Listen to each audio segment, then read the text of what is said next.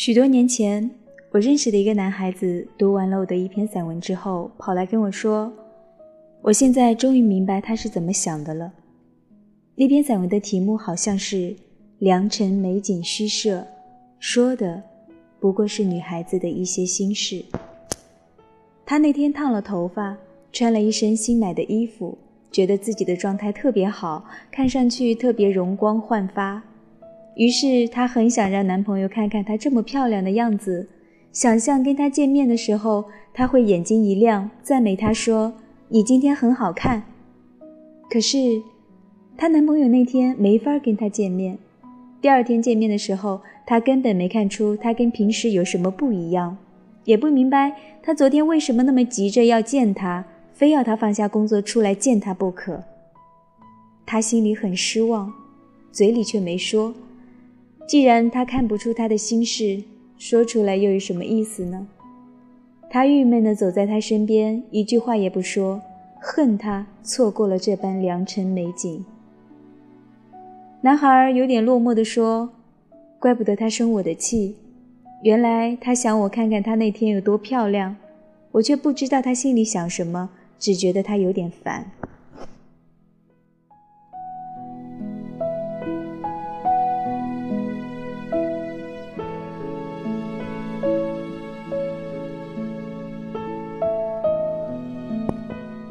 这两个人后来还是分开了，分手的原因。也许并不全是他错过了许多可以让他觉得甜蜜和幸福的时刻，也不是他吝啬过对他的赞美。然而，那些错过了的时刻也永远没法补回来，成了遗憾。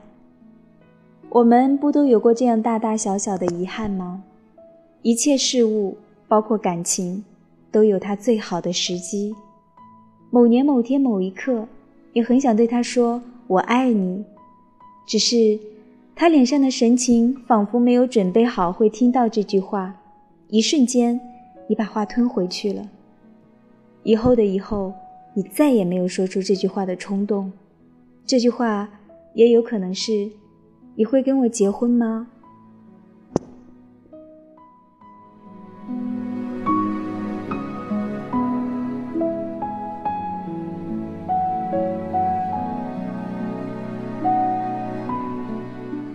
说出口的话像出笼的鸟儿，收不回来；没说的话却在心底悄然消逝。某年某天，有那么一刻，你很想让他知道你心里难受，你好想伏在他肩膀上痛哭一场，把你所有的不快乐告诉他，听他说一些安慰的话。然而，他没有问，脸上甚至露出不耐烦的神情。就在那一刻。话到唇边的话消逝了，他后来再问，你已经不那么想说了。以后的以后，那个想说的时刻也许会重来，也许再也不会了。